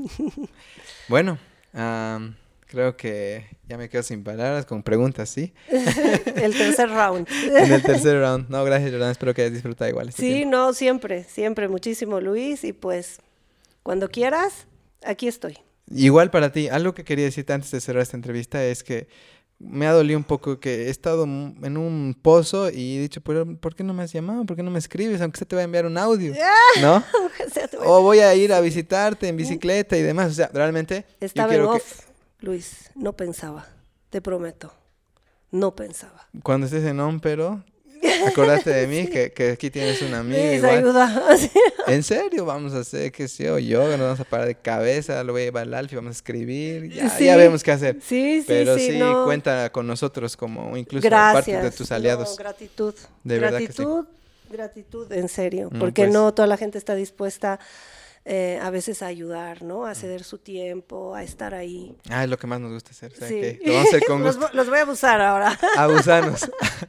bueno, pues nos despedimos de la gente. Muchas gracias. Espero que hayan disfrutado este podcast y que lo compartan con sus Namaste. amigos. Namaste. Gracias. Feliz día a las brujas. Feliz día. Happy Halloween.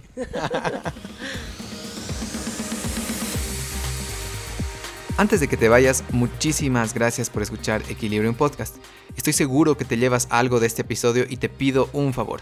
¿Podrías compartir lo que aprendiste en tus stories y etiquetar a Equilibrium Podcast? Me encantaría saber qué te llevas para recompartirlo en nuestra página y que otras personas se beneficien de este aprendizaje. Gracias. Recuerda suscribirte al podcast en Spotify, Apple Podcast o Google Podcast para que te llegue una notificación cada vez que lancemos un nuevo episodio. Si has estado escuchando Equilibrium por un tiempo y te ha hecho bien, sumarte a nuestros proyectos, además de enriquecerte, nos ayuda a mantener el podcast activo. Aparte que así también nos llegamos a conocer de frente.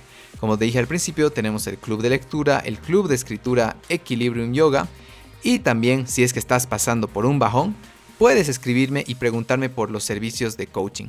Me encanta dar la libertad a alguien de contar su historia en total confidencialidad y poder ayudarle a salir del mal rato. Te aseguro que es posible. Lanzamos un episodio por semana y también ten en mente que tenemos más de 70 episodios para poder inspirarte y relajarte al mismo tiempo. Hasta la próxima.